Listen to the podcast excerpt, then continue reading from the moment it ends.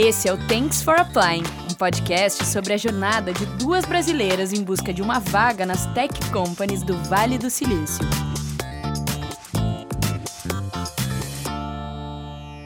Olá, sejam muito bem-vindos ao sétimo episódio do Thanks for Applying. Eu sou a Eduarda. Eu sou a Melissa. E hoje o episódio vai ter uma dinâmica um pouquinho diferente, né, Duda? Exatamente. Hoje eu vou contar um pouco sobre a minha carreira como UX Researcher e falar um pouco sobre o meu entendimento do mercado de UX, principalmente focado em pesquisa aqui no Vale, como que eu, que eu vi as diferenças entre o Brasil e aqui desde que eu cheguei. É, espero que vocês curtam. Lembrando então que o Thanks for Applying tem apoio do Brave, um grupo focado em mulheres imigrantes. Quem quiser conferir, o link para o grupo do Brave, do LinkedIn e do Facebook estão lá na nossa bio do Instagram, arroba Thanks for Applying. Vamos lá, então. Hoje eu vou bancar a Marília Gabriela aqui com Dona Eduarda e fazer umas perguntinhas para ela. Ai, tô me sentindo muito importante, entrevistada no, no próprio podcast. Ah, e uma coisa interessante que eu acho que talvez vocês tenham percebido vocês não estão nos ouvindo um pouquinho melhor? É isso mesmo, agora a gente tem microfone. Estamos gravando pela primeira vez com o nosso novo equipamento. É verdade, a gente tem agora investimento, né? Thanks for Applying tem uma linha de custos agora. Vamos ver se vai valer a pena. Espero que fique melhor para vocês escutar agora que a gente está gravando com o microfone. Nós nos preocupamos aí com a qualidade do áudio. Então vamos lá. Vamos lá, amiga. Conta um pouquinho é, a linha do tempo da tua carreira. Como é que tu chegou até o UX? Então tá, eu vou começar lá do comecinho, porque eu acho que é importante para o contexto da história. Eu já contei para vocês que eu sou formada em design de produto e eu diria desenho industrial. O nome do curso é design de produto, mas quando eu falo em produto, o que eu aprendi fazer na faculdade era projetar uh, produto físico mesmo, móvel, qualquer coisa que é um produto físico que vocês podem imaginar, eu aprendi na faculdade. Mas o curioso é que o design ele não foi a minha escolha. Eu sempre costumo dizer que o design me escolheu, porque não foi a minha primeira opção de faculdade. Na verdade, eu nem fiz vestibular para design, e essa história até é bem curiosa. Eu tinha um outro sonho de carreira. E... Conta pra gente aí qual era esse sonho, qual era o curso. Não vai dizer que é medicina. Não, nossa, não, não. Eu tinha o sonho de ser jornalista, olha só que loucura. Sempre gostei muito de escrever e tal, não que isso seja a única uh, coisa necessária para ser jornalista, mas eu nunca tinha pensado em outra carreira. Para mim era muito claro, inclusive o vestibul eu fiz vestibular para para PUC lá no Rio Grande do Sul para jornalismo, logo que eu me formei no, no colégio. E aí eu passei, não passei na, na federal, passei na, na PUC. E eu, na época, não, tinha grana para para pagar a faculdade. Meus pais também não, não poderiam arcar com esse custo. E na minha realidade, fazer um, um cursinho pré-vestibular, um ano, e não, também não era assim uma, uma opção. Eu ia ter que me dedicar muito e eu já queria estudar e começar a trabalhar, então eu fiquei um pouco perdida sobre o que, que eu faria, não ia poder pagar a faculdade, e agora? E aí surgiu uma oportunidade em uma outra universidade lá do Rio Grande do Sul também, em Porto Alegre, chamada Uniriter, que é onde eu me formei, que eles estavam com um programa junto com a Prefeitura de Porto Alegre para dar bolsas. Então foi assim uma correria, a gente descobriu isso no último dia, claro, né? Porque como uma boa uma boa história tem que ter uma adrenalina, a gente descobriu no último dia catou a documentação, fui com a minha mãe lá.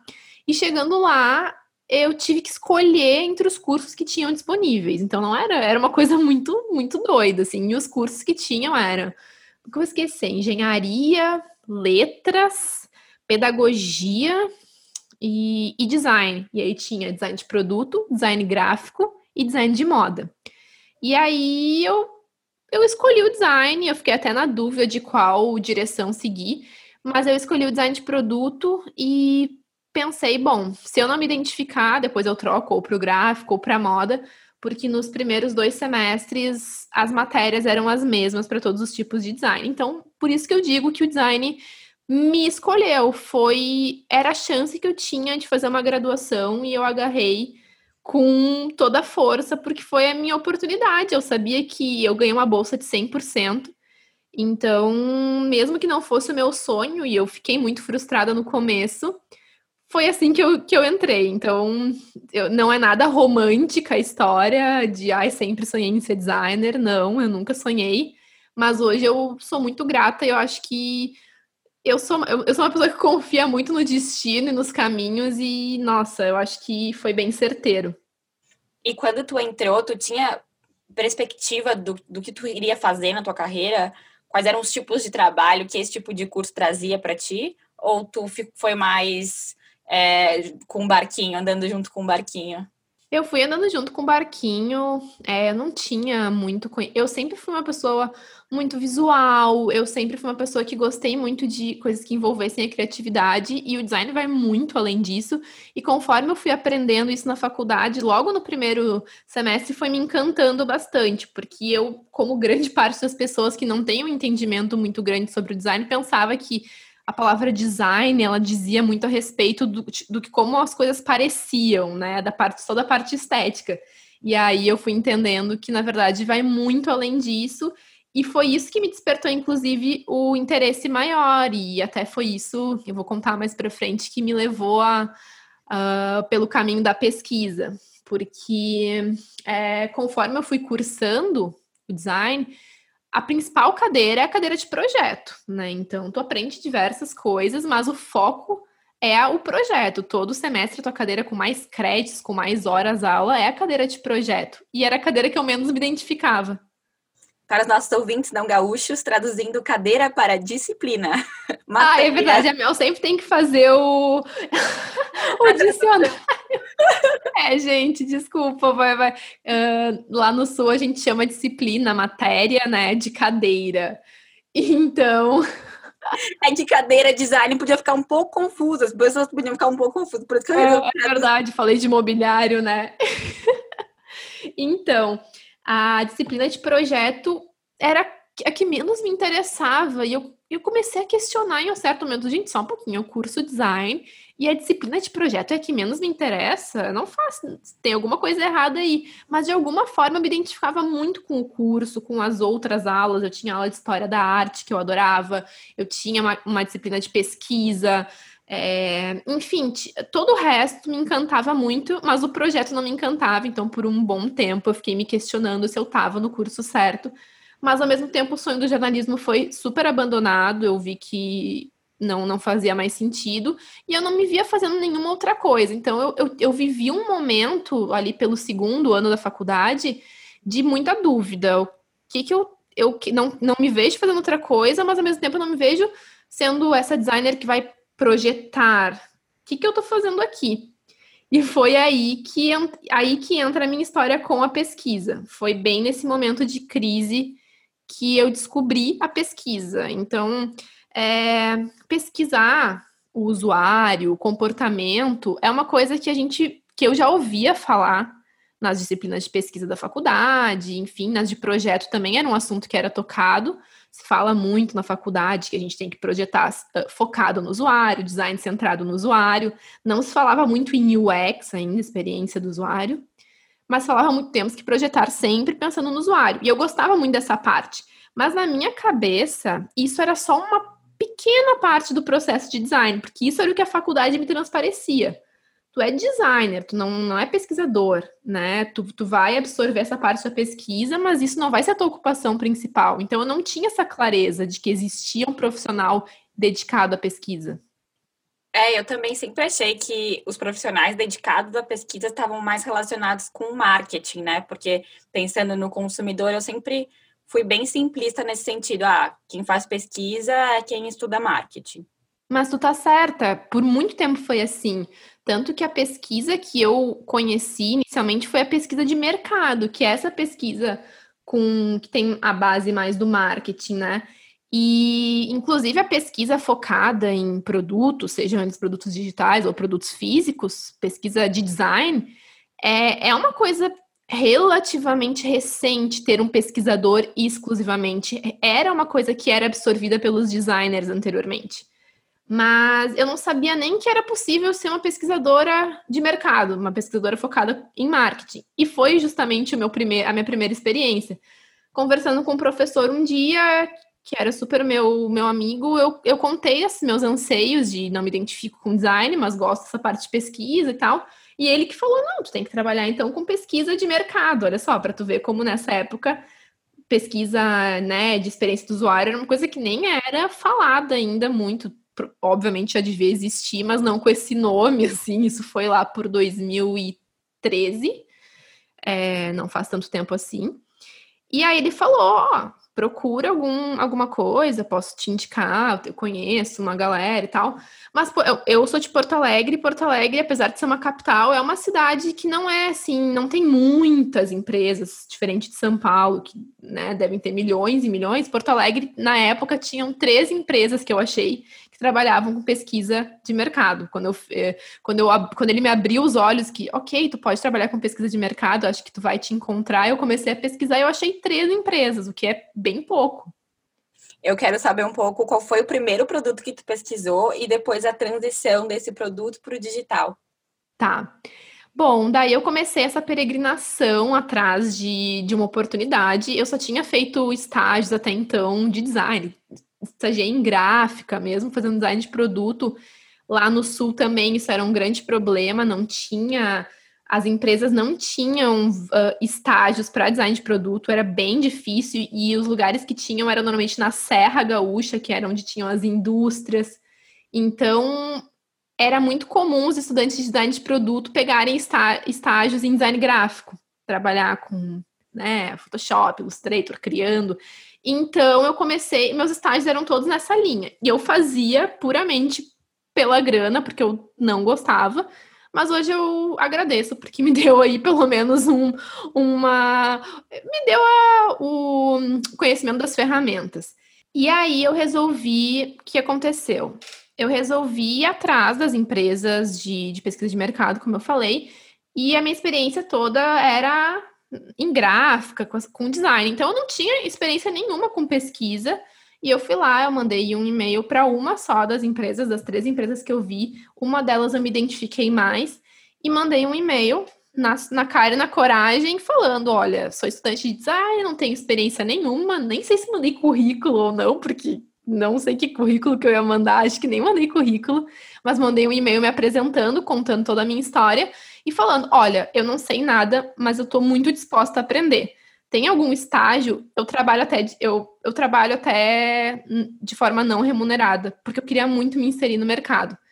Então eu estava muito desesperada por entrar nesse mercado para ver se era realmente isso que eu queria ou não.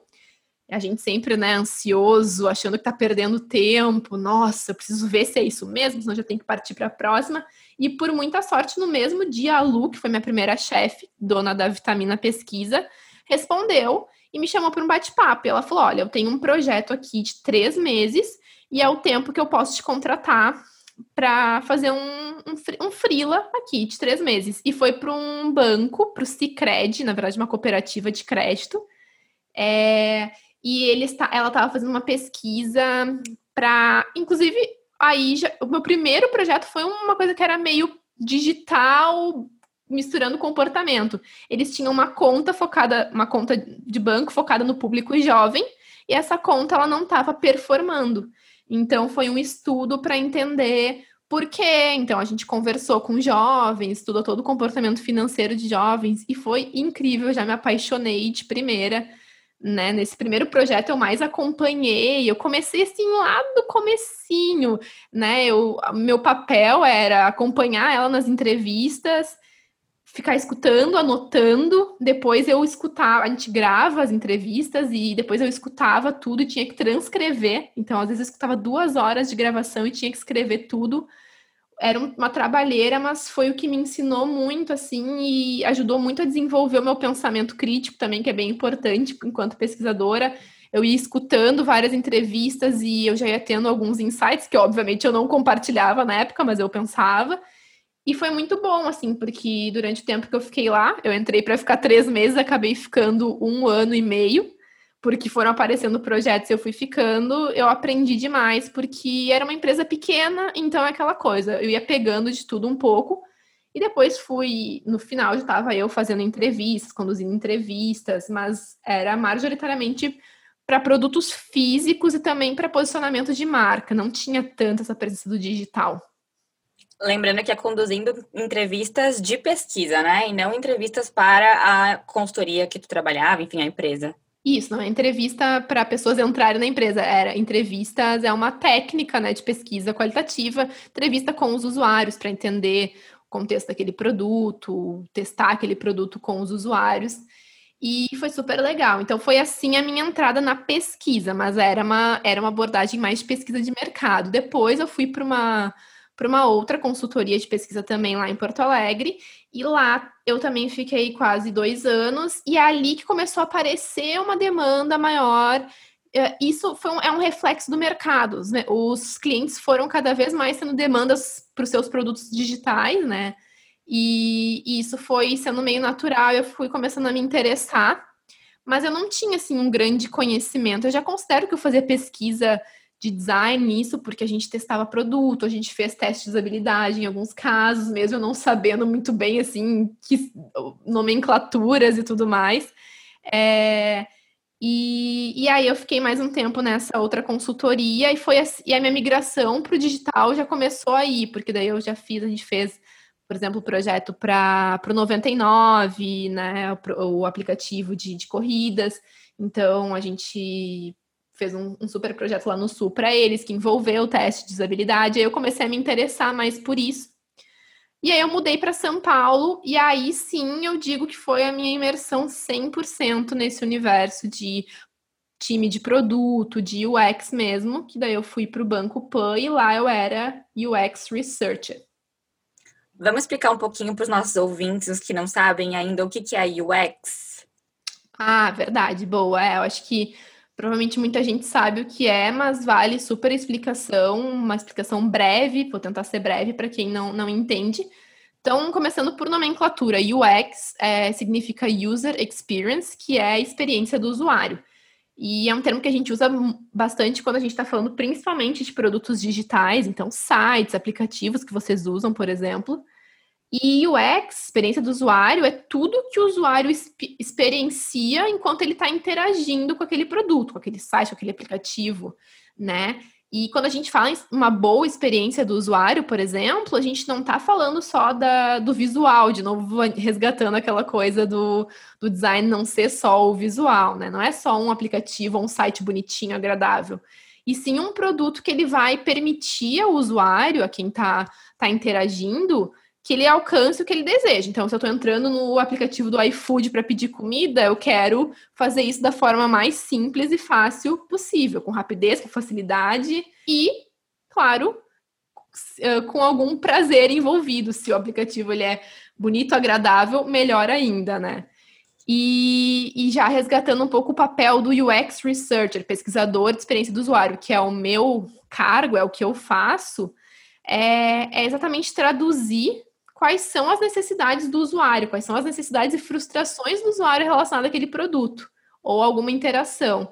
Né? Então é aí que entra a pesquisa. Quando algum produto digital está sendo desenvolvido, um site, um aplicativo, é, o pesquisador, ele que é o responsável por captar todas as percepções do usuário antes desse produto ser projetado, durante e depois, né? Para que fique tudo muito uh, redondinho. Então, ah, mas é só lá perguntar então para o usuário o que, que ele quer? Se ele gostou ou não, muita gente acha que a pesquisa é isso. Mas é muito além, na verdade, de perguntar para o usuário o que ele quer. A gente está falando muito de comportamento, né? E, e os comportamentos, eles se manifestam de várias formas diferentes. Por isso que um pesquisador tem que ser alguém que tem uma compreensão de comportamento humano, é, tem que ter um bom conhecimento de metodologia de pesquisa, como fazer as perguntas, explorar vários tópicos, né? Então é uma coisa aí que, nossa, Dá para ir muito além.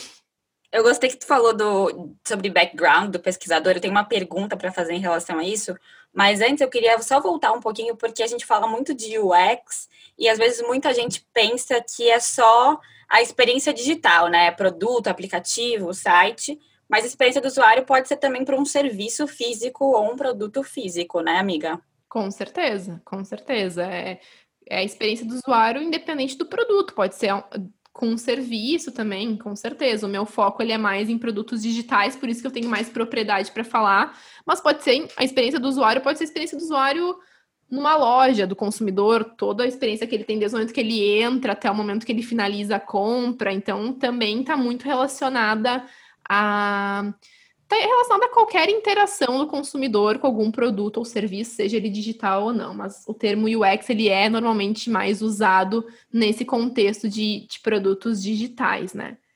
É... E no contexto de produtos digitais e os pesquisadores e UX researcher, tu acha que existe uma formação específica desses profissionais?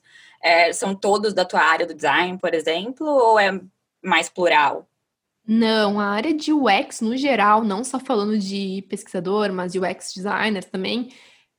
UX designers normalmente têm um background de design já, mas é uma área muito plural mesmo, como tu falou. Eu já vi designers, como é o meu caso, migrando para essa carreira, antropólogos, galera do marketing, ciências sociais, psicólogos, publicitários. Então, assim, pessoas de backgrounds muito diversos uh, se tornando pesquisadores de experiência do usuário. Eu acho isso muito incrível. A área de UX é uma área que abraça muito, tem muita gente que migra de outras áreas, porque é uma área muito nova, então, naturalmente, não existe um curso, né?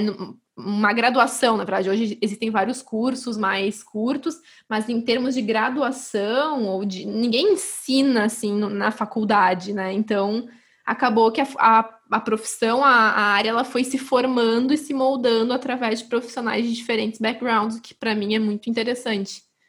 Eu acho que talvez isso se aplique até para o mercado de tech como um todo, né? Ou do digital, porque o digital é muito novo. Se a gente for pensar, o WhatsApp é de 2012, ou 12, 11, não sei, o Instagram também por aí. Então, assim, né? Super recente. Então, eu acho que acaba se aplicando para outras posições nesse mercado de tech. Mas ainda falando né, do UX Researcher, que é o tema do nosso episódio de hoje, é, quais são, qual é a tua percepção de diferença de mercado sobre a perspectiva do pesquisador entre o que tu via no Brasil, o que tu via aqui, vendo as vagas, fazendo entrevista, conversando com as pessoas? Quais são as principais diferenças que tu pontuaria?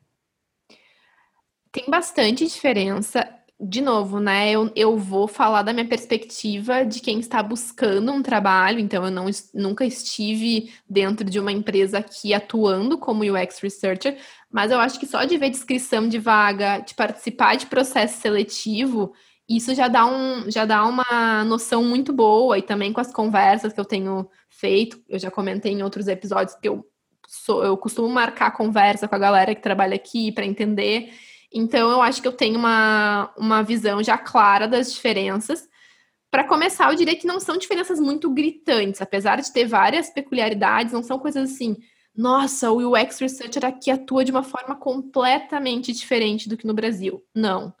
E isso é muito bom. Até me deu uma calma no coração quando eu vi que, em termos de atuação, quando tu está dentro da empresa, o papel do UX Researcher, ele é o mesmo. Não tem nada de diferente né? Depende, claro que vai depender da empresa, do produto que você está trabalhando, mas em termos de, de função, ela é muito parecida. O que eu vejo de diferença maior é em relação ao background, então todo, toda a formação do profissional e também da maturidade do mercado.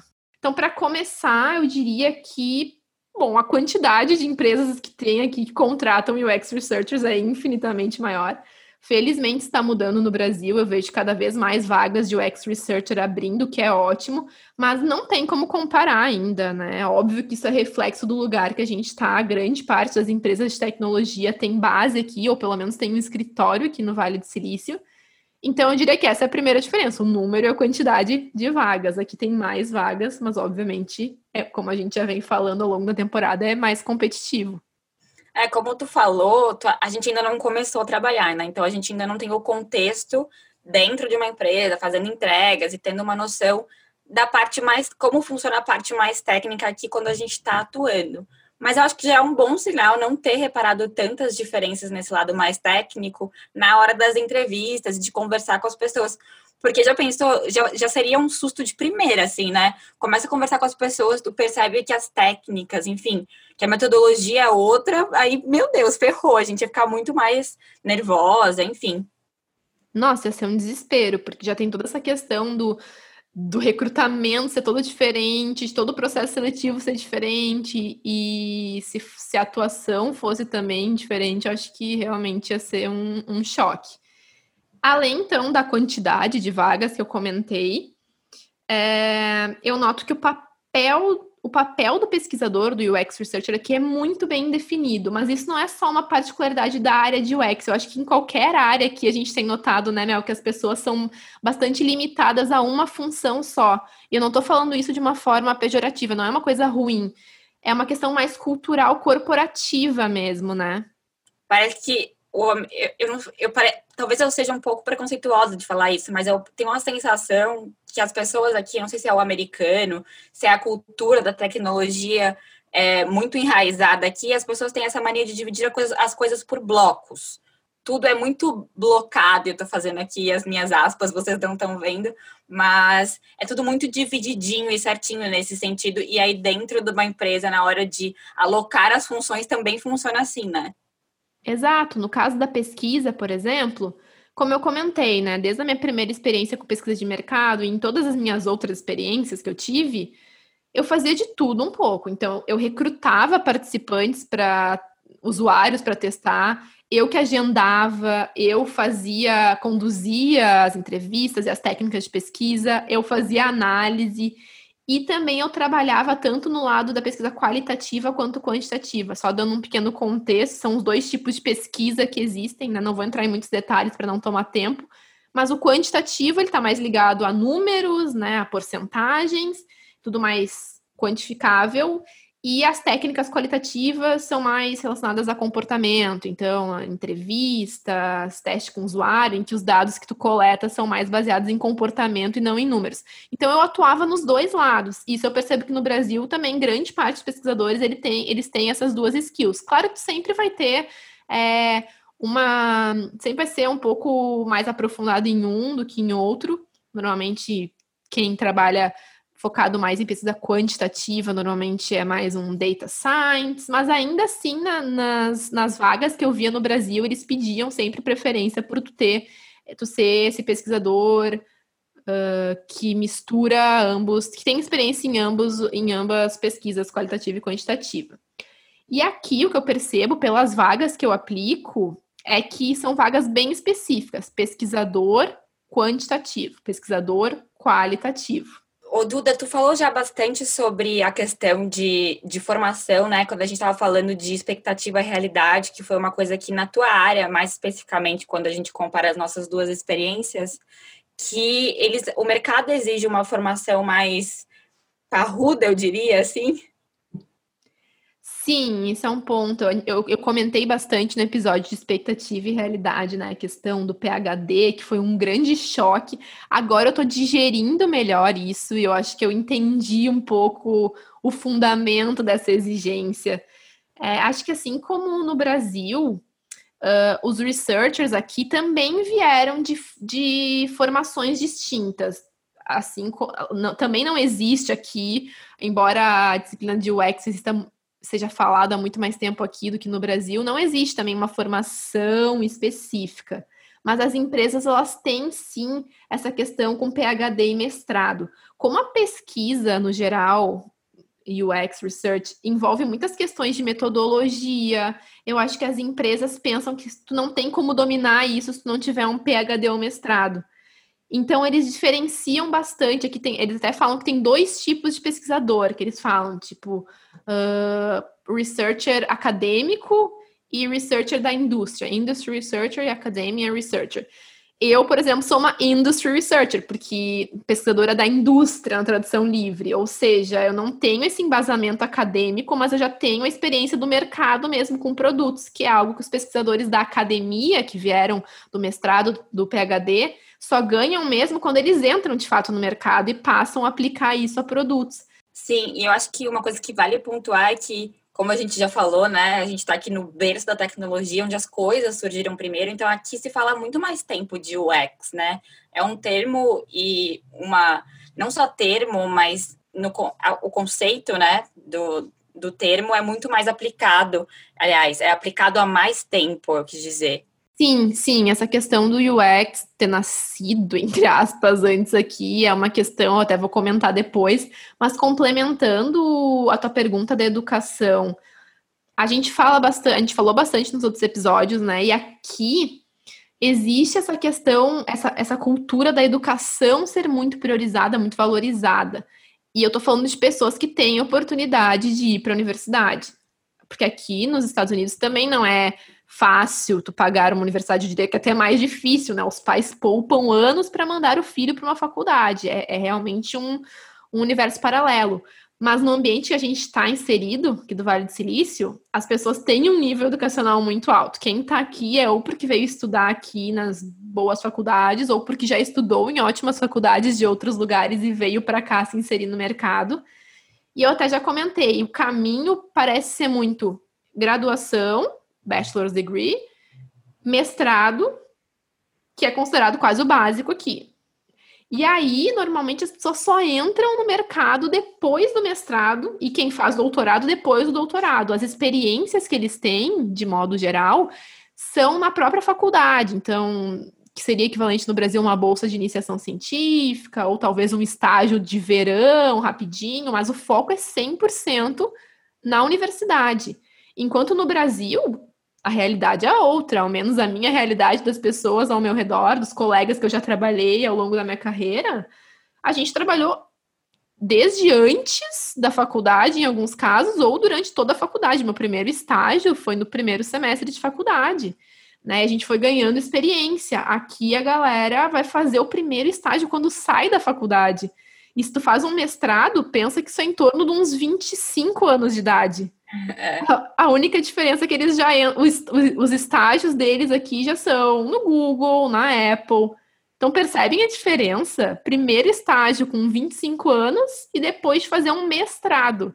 Para a realidade do Brasil isso é surreal. Um estagiário que fez, tem mestrado, gente, é. não é muito estranho. Eu demorei um pouco para entender essa dinâmica, admito.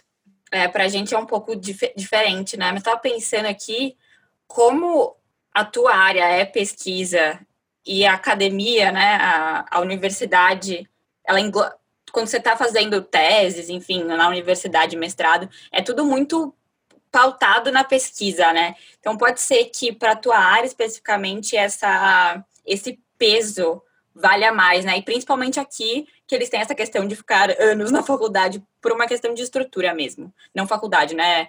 O bachelor e o master depois. Sim, eu, eu e assim, eu quero deixar bem claro que eu não acho errado essa coisa do mestrado. Ah, não precisa. Eu acho que conhecimento é uma coisa que nunca é demais. Inclusive, eu adoraria fazer um mestrado, um master ou até uma pós-graduação para ganhar mais conhecimento. Eu, de forma alguma, digo que isso é, é bobagem. Quero deixar isso claro. Mas eu não tive essa oportunidade de, de, focar, eu tive que trabalhar desde o começo. E eu acho que isso teve seu lado bom. Eu acho que tem ambas as situações, a, da pessoa que estudou, estudou, estudou e só entrou no mercado depois, da pessoa que entrou no mercado muito cedo e não teve oportunidade de se dedicar só aos estudos, tem lados bons e ruins nas, nas duas situações. É, falando de, de quem faz aí um PhD, um mestrado e não trabalha durante esse tempo. Por um lado, nesse caso, tu ganha muito embasamento teórico, tu vai demorar mais depois para pegar o esquema do mercado de trabalho mesmo, quando o bicho pega. Como que eu vou aplicar minha pesquisa a um produto real? Demora um certo tempo. E eu sei disso porque eu já conversei com alguns pesquisadores daqui, pesquisadores da, que vieram da academia, e eles me, eles me falaram que a principal dificuldade quando eles entraram no mercado foi que demora um pouco para virar essa chave. Ai, peraí, deixa eu entender esse contexto de time de produto, como que, como que isso rola. E isso é uma coisa que quem vem da, é uma vantagem que quem já vem da indústria já pegou, claro, no erro, no acerto, não, não nasceu sabendo, mas tu já tem esse, esse esquema, então é uma vantagem. Mas por outro lado, quem vem da academia tem, nossa, um embasamento absurdo, teórico, de metodologias, surreal. Então, eu acredito que um bom time de pesquisa, eu nunca tive a oportunidade de trabalhar com pessoas que vieram da academia, mas eu acredito que um bom time de pesquisa consegue misturar esses, dois tipos de profissional, deve ser um sucesso. Sim, eu tô super empolgada para nossa segunda temporada. A gente está começando a planejar ela, e como a Mel falou, eu acho que daí vai, a gente vai poder ter uma visão de que é o que a gente não tem agora, de quem já está lá dentro e confirmar algumas hipóteses que a gente tem, confrontar outras. É, mas voltando para a questão do, do mestrado, só para finalizar, eu adoraria, como eu falei, né, explorar ainda mais teorias comportamentais. Eu acho que sempre existe espaço para melhoria, mas eu não acho que eu sou uma pior pesquisadora ou uma pior profissional por não ter esse grau de educação. Eu sinto que aqui é muito mais pelo grau do que de fato pelo conhecimento. Mas, de novo, eu posso estar falando uma grande bobagem, essa é a visão que eu tenho. E só pontuando, eu acredito que o PhD ele, é, ele talvez sirva mais para um pesquisador quantitativo. Talvez para um qualitativo seria mais interessante um foco na psicologia, na antropologia.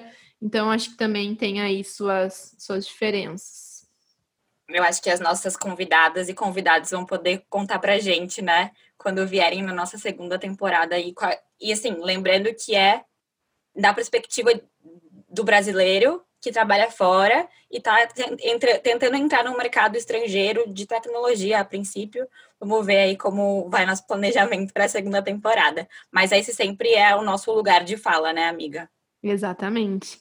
Mas uma coisa que eu queria pontuar, além dessa cobrança de formação mais técnica e mais parruda, como eu falei, PhD, Master, enfim, também tem o outro lado. Eu não sei se vocês lembram, é, ficou famoso aí nas redes, nas mídias, o caso da Bel Pesce, que fez milhões de cursos aqui no Vale do Silício. Sim, existem milhões de cursos aqui, mas cursos de extensão, cursos que te dão um certificado que tu fez uma matéria, participou de palestras sobre o tema, não são cursos é, registrados como acadêmicos ou que tem alguma assinatura de universidade. É, é importante ficar atento, eu acho, porque parece que às vezes alguns tipos de certificação ou curso que são cobrados no mercado.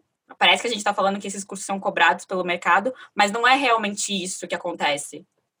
Sim, sim. E quando eu, quando eu cheguei aqui, eu comecei a ter mais acesso a essas certificações. Tem certificações em ótimas universidades, até em Harvard, em Stanford, no MIT, que são certificações acessíveis, está numa realidade de dólar, e, e que a Bel Pesce, que nem a Mel falou, que foi um caso que faz alguns anos que estourou no Brasil, que era uma brasileira que veio para cá e ela enchia o LinkedIn, escreveu até livros falando, ah, é a brasileira que foi para o Vale do Silício e que estudou em Harvard, era bem nesse sentido, ela tinha feito um, um curso, ela aumentava muito os fatos. Eu lembro que eu fiquei chocada nessa época. Cara, isso é muito ruim, porque alimenta muito essa nossa ilusão, que a gente já falou bastante no episódio de expectativa e realidade, de que, nossa, olha isso, é uma coisa para poucos, né? E realmente agora a gente tá vendo que é uma coisa para poucos. E aí tu fala, ah, não, mas como é que a tal da brasileira conseguiu? Não, ela fez certificações, eu acho super válido, mas é, é aquela coisa de aumentar muito essas conquistas para parecer, nossa, estudei em Harvard, ou Sim. estudei em, sabe, trabalhei no Google. Ela tinha feito, acho que, uma imersão de duas semanas numa dessas empresas. Mas é... era muito também para a realidade de quem estava vendo o discurso dela estando no Brasil. Porque para as pessoas aqui, as pessoas iam olhar e falar, tipo, tá bom, querida, sabemos da, da realidade. Exatamente, exatamente. É, e a questão do UX, né, Mel? Uh, aqui, quando eu cheguei, eu via e sigo vendo pessoas com 12 anos, às vezes, de experiência em UX Research. Eu penso, meu Deus, 12 anos atrás, acho que nem se falava em UX no Brasil, pelo menos com esse nome. UX Researcher, então, menos ainda, porque é um cargo, é uma posição digamos assim, que no Brasil faz pouquíssimo tempo que passou a ser uma função exclusiva. Como eu falei lá no começo, era algo que era muito absorvido pelos designers. Os designers faziam essa parte de pesquisa também. Eu, eu diria, tô fazendo uma estimativa, tá? Pode não ser 100% certeira, que faz uns 4, 5 anos, mais ou menos, que eu comecei a ver os primeiros cargos, primeiras vagas exclusivas de UX Researcher. Vamos contratar um profissional 100% dedicado à pesquisa.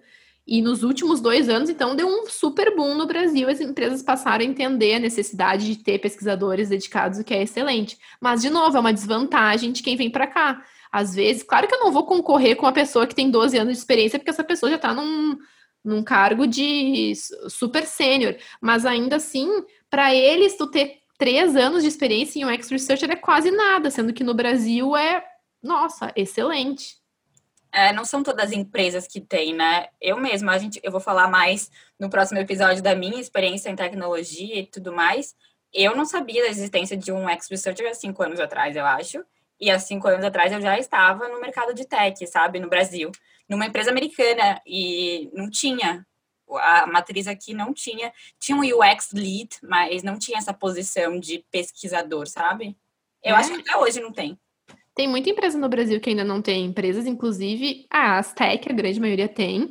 Os times estão crescendo muito. Eu lembro que quando eu estava em São Paulo, eu estava vendo esse movimento e estava super feliz. Aqui também tem muitas empresas. Eh, na entrevista que eu fiz com o PayPal, que eu comentei no último episódio, inclusive, eles estavam me contando um pouco da estruturação do time. E faz pouco tempo que o time de pesquisa começou de fato a crescer. Antes tinha, sei lá, três pesquisadores. Imagina, um produto do tamanho do PayPal só nos últimos cinco anos. Então, aqui também, sempre, o que eu penso é, talvez uh, as pessoas que coloquem aí, que trabalham há 12 anos com UX Research, trabalhavam numa área bem mais técnica lá para frente, que estudavam a interação do, do usuário, mas não tinha esse nome ainda, né? Então, talvez também tenha isso de tu adaptar e mudar o nome para enquadrar melhor, porque é aquilo, eu não, eu não sei o nome disso. Agora que tem um nome, me apropriei desse, desse cargo. Agora eu entendi o que eu fazia antes e era UX Research, querendo ou não. E sabe que uma coisa que eu percebo aqui no meu processo de entrevistar, que muitas empresas, ou, ou as pequenas, ou as que estão se digitalizando agora, que eram empresas que assim que estão passando recentemente pela transformação digital, então mais empresas de varejo. Eu fiz uma entrevista para a Old Navy e eles queriam que o Product Manager fizesse entrevista com o usuário. Tipo, eles perguntaram se eu tinha essa experiência de teste de usabilidade. E eu não tinha, porque, né, não era eu que fazia, nem, aliás, na, na minha empresa não tinha ninguém para fazer isso. Mas eles colocam essa responsabilidade embaixo do gerente do produto e não, e não numa vaga de pesquisador. É, uma, é que a Old Navy, para quem não conhece, é uma marca de, é uma marca de roupas, né? Uma marca focada em moda. Imagina, eles devem agora, é um negócio mais tradicional, eles devem agora tá migrando e vendo o valor do digital, que é um movimento que vai acontecer com praticamente todas as empresas e as que ainda não não estão fazendo, em algum momento vão fazer. E é assim que começa a construção. Talvez eles coloquem agora o, a pesquisa embaixo do guarda-chuva do Product Manager. Daqui a pouco eles vão começar a entender que precisa ter um designer, que precisa ter um pesquisador, e assim vai se construindo a cultura dos times de produto nas empresas, o que é muito legal. Mas sabe que apesar de todas as diferenças que eu citei agora entre o papel que eu percebo do UX Researcher no Brasil e aqui, é mais a respeito da educação e, e, e, do, do background mesmo, né? O tempo de profissão, mas o dia a dia é, é, muito parecido. E isso eu escutei diversas vezes nas conversas, nas entrevistas também. Quando a gente entrevista, eles deixam bem claro, os recrutadores, o hiring manager, quais vão ser as tuas funções. E eu sempre tento também entrar nessa questão, como é que vai ser o dia a dia, quais são as metodologias utilizadas. E é aí que eu vejo que é muito parecido. E no fim das contas é o que importa, na verdade o desafio, o meu maior desafio continua sendo entrar na empresa, convencer de alguma forma de que mesmo sem tantos anos de experiência ou com uma formação que talvez não seja mais tradicional, é, eu vou conseguir desempenhar bem essa função de UX Researcher com, com a bagagem que eu tenho. Eu achei legal que tu falou isso, amiga, de o que o desafio é entrar, porque acho legal a gente pontuar que agora realmente esse é o nosso desafio. Aquele desafio que a gente falou lá atrás, que estava sendo difícil de ser chamada para entrevista, difícil conversar com alguém. O movimento está acontecendo, a gente está conversando com as pessoas, estão rolando entrevistas, estão rolando processos. E agora a gente está vendo outros desafios e outras barreiras no processo, né? Não só de entrada. E agora entramos no processo, temos mais barreiras para, enfim, é, vencer. É, e óbvio que não, não. E a gente sabe que não vai ser fácil depois que a gente eventualmente conseguir a vaga. Os desafios com certeza vão ser vários, principalmente culturais. Mas só de entender que os, desafi que os desafios, que o dia a dia é o mesmo, já me deu um, um quentinho no coração, fez com que eu me sentisse mais capaz. Ok, ainda temos um longo caminho pela frente, mas no momento que eu entrar, pelo menos assim, eu vou conseguir desempenhar bem, vão, vão ser um, um pouco, vão ser menos barreiras do que eu esperava. E de novo, não vejo a hora de poder contar para vocês. E eu tô louca também para trazer algum UX researcher na segunda temporada aqui para nos contar um pouquinho do dia a dia. A gente provavelmente vai ter. Ai, tô tão ansiosa, sei que a gente já deu alguns spoilers, mas é, acho que vai ser uma boa um bom balanço aí para a gente poder comparar, né, desde o processo seletivo até de fato a experiência, a vivência dentro das companhias. Até porque a gente tem muitos guessings, né? A gente fica aqui louca para entrar, batendo na porta de várias empresas, conversando com várias pessoas, mas vai ser muito legal ver realmente sentir de quem já está lá dentro e quais são as surpresas que nos esperam, né? Por mais que a gente converse com as pessoas, eu acho que a gente vai se surpreender muito. Com certeza. E eu não sei, eu tenho a minha a minha a minha impressão, a minha impressão sobre isso é que vai não, eu não quero falar de fácil ou difícil, mas pelas coisas que a gente escuta de brasileiros, de como a gente é Desculpa, mas vou falar, como a gente é foda, porque a gente é, a gente é um povo muito. Ah, cara, eu, eu, eu vou te dizer que assim, eu nunca senti tanto orgulho de ser brasileira como agora. Mesmo tendo várias barreiras e sentindo que ser brasileira, ser latina é uma barreira, eu tenho orgulho porque quanto mais eu escuto os profissionais brasileiros que trabalham aqui e eles contam assim, né, como a nossa, como esse nosso caráter assim de, de pegar junto, entre muitas outras coisas, né, habilidade de, de, de sair de situações críticas, e isso é uma coisa histórica do brasileiro que, que tem todo um, um tem toda uma explicação por trás, realmente é cultural. É, eu tenho muito orgulho, assim, então eu não vejo a hora de poder levar esse temperinho brasileiro aí para as empresas. Eu acho que a gente vai se sair bem, independente do desafio. Eu acho que a gente tem muita, além das nossas competências técnicas. Olha, eu, olha eu levantando a nossa moral, tu viu? eu tô vendo e eu queria acrescentar e pontuar que, apesar do nosso presidente, é, tem, temos orgulhos de ser brasileira, sim. Conversando com as pessoas aqui, aquele nosso amigo que trabalha no Facebook falou que o Facebook é uma empresa que valoriza muito o profissional brasileiro aqui. Muitos dos produtos do Face começam a ser lançados, tipo, mundialmente. O primeiro mercado é o mercado do Brasil por diversos motivos, né? Enfim, profissionais e usuários e público tudo mais. Mas sim, eu tô bem, bem curiosa, amiga, para ver como vai ser. Bom, e no próximo episódio, na próxima segunda, vai ser a vez da Mel contar a trajetória dela como Product Manager e falar também das diferenças que ela percebeu no mercado daqui. Eu tô louca para saber e brincar de entrevistadora também. Então tá, eu acho que é isso. O episódio que vem eu vou ser posta na parede pela Duda. A Duda vai ser a Marília Gabriela na próxima semana. Até lá. Até, espero que eu tenha conseguido trazer um bom panorama para vocês. Sempre lembrando que é a visão né, de alguém que está participando de processos e não dentro das empresas. E por enquanto seguimos tentando a sorte nas entrevistas. Só para finalizar, para quem ficou curioso sobre. Eu recebi mensagem, inclusive, sobre o processo do PayPal. Ah, boa sorte, que eu falei que era um processo ativo. Não passei, mas tá tudo certo. Bola para frente. Até a próxima. Falamos na próxima segunda, então. Tchau, tchau. Obrigada por escutar. Obrigada quem ouviu até aqui. Tchau.